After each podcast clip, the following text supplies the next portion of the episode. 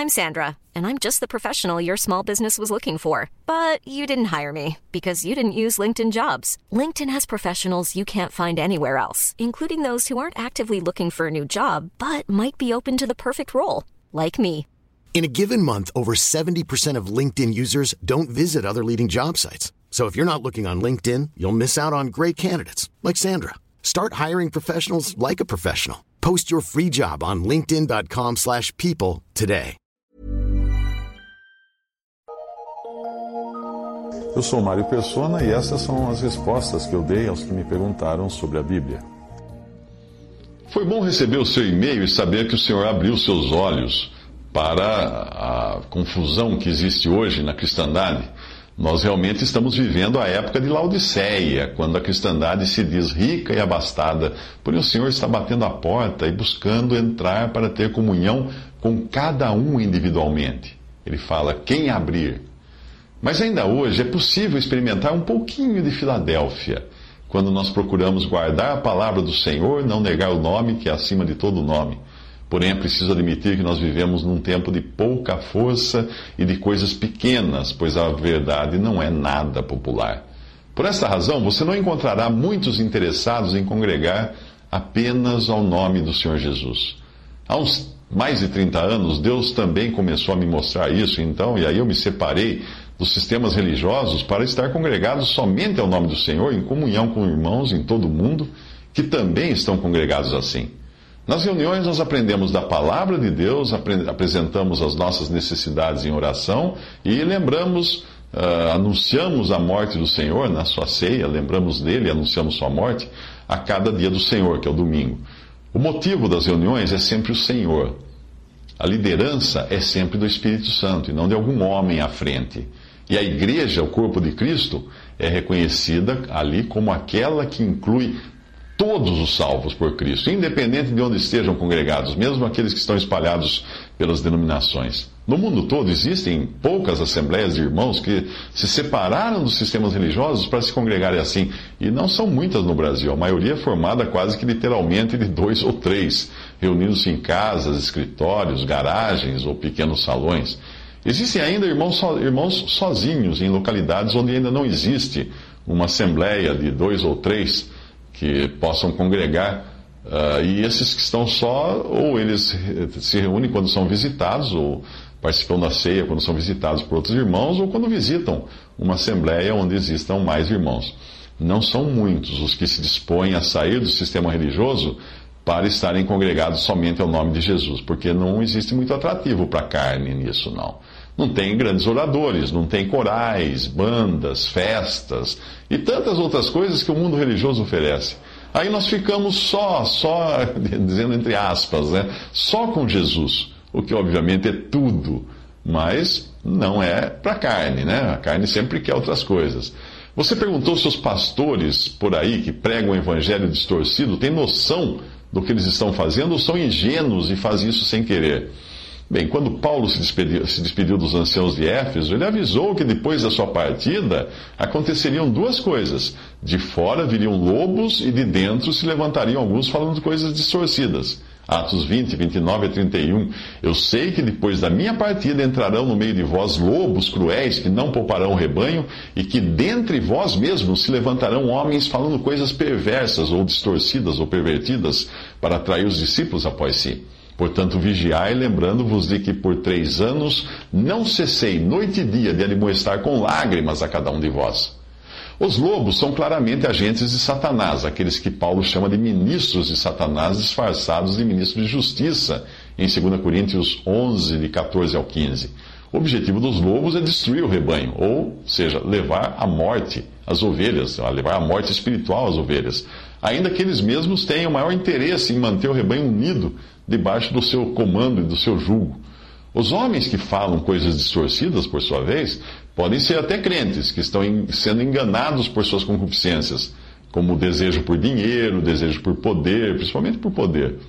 Portanto, respondendo diretamente sua pergunta, creio que existam três tipos de pessoas. Existem os ingênuos que aprenderam de um jeito e simplesmente repetem o que aprenderam e nem sequer percebem que aprenderam coisas distorcidas, e às vezes são líderes aí, são pastores de igrejas, ou padres, ou coisa assim. Talvez os desse tipo, desse tipo você não encontre na TV ou nos programas de rádio atuais pedindo dinheiro, não.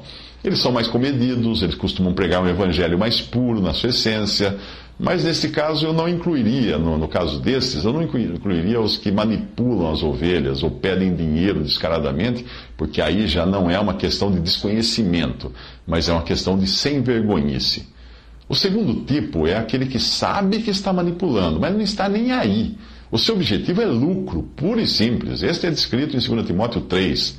A estes também se aplica muito bem o que diz Judas 1, 16 a 19. Estes são murmuradores, queixosos, andando segundo as suas concupiscências, e a sua boca diz, diz coisas muito arrogantes, adulando pessoas por causa do interesse. Mas vós, amados, lembrai-vos das palavras que foram preditas pelos apóstolos de nosso Senhor Jesus Cristo, os quais vos diziam: nos últimos tempos haverá escarnecedores andando segundo as suas próprias ímpias concupiscências. Estes são os que causam divisões, são sensuais e não têm espírito. Hum. O terceiro tipo pode ser este do segundo grupo, que chega a tal grau de perversidade que acaba acreditando nas suas próprias mentiras. É. Ele mente tanto que uma hora ele acredita que é verdade. Em qualquer situação, nós devemos nos lembrar da demonstração de Paulo na continuação do que ele disse aos anciãos em Éfeso, Atos 20, 32. Agora, pois, vos encomendo a Deus e a palavra da sua graça, aquele que é poderoso para vos edificar e dar herança entre todos os que são santificados. Para uma época quando não temos mais os apóstolos e profetas que foram dados à igreja no princípio, nós continuamos a ter um recurso em Deus e na Sua palavra. É, é a isso que nós devemos nos apegar. Se, se, os que seguem lobos e hereges simplesmente apelassem para o bom senso, veriam que o exemplo de Paulo é muito claro quando o assunto é dinheiro. Na continuação do que ele, do que ele disse sobre os lobos e hereges, não é coincidência o fato dele falar de dinheiro e de como ele próprio tomava cuidado para não ser pesado aos irmãos. Ele diz assim em Atos 20, versículo 33. De ninguém cobicei prata, nem ouro, nem vestes. Vós mesmos sabeis que estas mãos proveram as minhas necessidades e as dos que estavam comigo. Em tudo vos dei o exemplo de que assim trabalhando é necessário socorrer os enfermos, recordando as palavras do Senhor Jesus, porquanto ele mesmo disse: coisa mais bem-aventurada é dar do que receber. Veja aí que Paulo trabalhava com as suas mãos para o seu sustento, e não só para o seu sustento, mas também para ajudar os que estavam com ele. muito, muito o contrário, né, daqueles que só pedem, pedem, pedem. Você pergunta ainda se deve divulgar como é o Jesus que acabou de conhecer assistindo os vídeos de O Evangelho em 3 minutos. Bem, depende do que você quis dizer por divulgar. Se for tentar fazer a cabeça dos irmãos com os quais você está congregado, então não deve fazer isso porque causaria divisão entre os irmãos.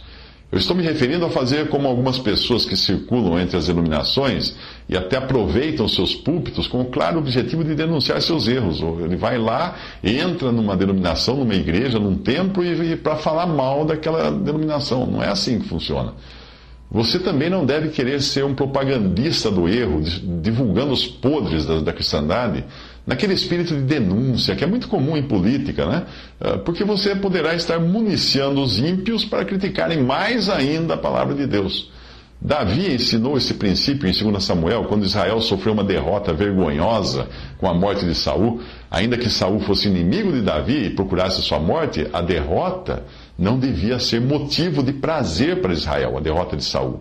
2 Samuel 1, 19 a 20, eh, Davi diz: Tua glória, ó Israel, foi morta sobre os teus altos. Como caíram os valorosos, não o noticieis em Gate, nem o publiqueis nas ruas de Asquelon, para que não se alegrem as filhas dos filisteus, para que não exultem as filhas dos incircuncisos. Percebe? Então, diante do conhecimento do erro, o que fazer?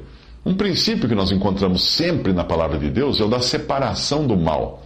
Sempre que você vê o mal nas coisas espirituais, não deve tentar consertá-lo, mas deve se afastar dele. Tentar lutar contra o mal estando dentro do mesmo ambiente de erro só deixará você mais contaminado.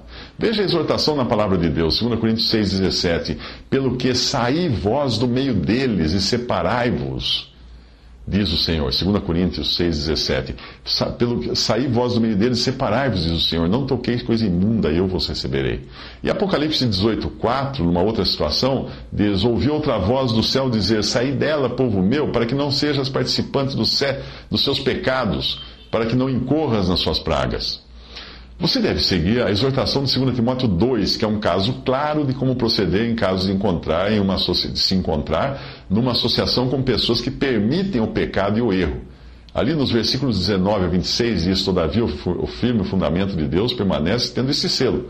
O Senhor conhece os seus e a parte da injustiça todo aquele que profere o nome do Senhor. Ora, numa grande casa, não somente há vasos de ouro e de prata, mas também de madeira e de barro, e uns, na verdade, para uso honroso, outros, porém, para uso desonroso. Se, pois, alguém se purificar destas coisas, será vaso para honra, santificado e útil ao Senhor, preparado para toda boa obra. Foge também das paixões da mocidade e segue a justiça, a fé, o amor e a paz com os que, de coração puro, invocam o Senhor e rejeita as questões tolas e uh, sabendo que geram contendas. E ao Senhor, ao servo do Senhor não convém contender, mas sim ser brando para com todos, apto para ensinar, paciente e corrigindo com mansidão os que resistem, na esperança de que Deus lhes conceda o arrependimento, para conhecerem plenamente a verdade e que se desprendam dos laços do diabo, por quem haviam sido presos para cumprirem a vontade de Deus. Dessa passagem, nós aprendemos que, primeiro, não se preocupe em determinar quem é ou não do Senhor, Ele conhece os seus. Segundo, aparte-se da iniquidade tanto do sistema quanto dos vasos, das pessoas que professam uma doutrina. Terceiro, siga a justiça, a fé, o amor e a paz com os que, de coração puro ou purificados desses erros, invocam o Senhor. Quarto, não perca tempo com questões que não edificam. Quinto, fuja da contenda mas corrija com mansidão os que resistem.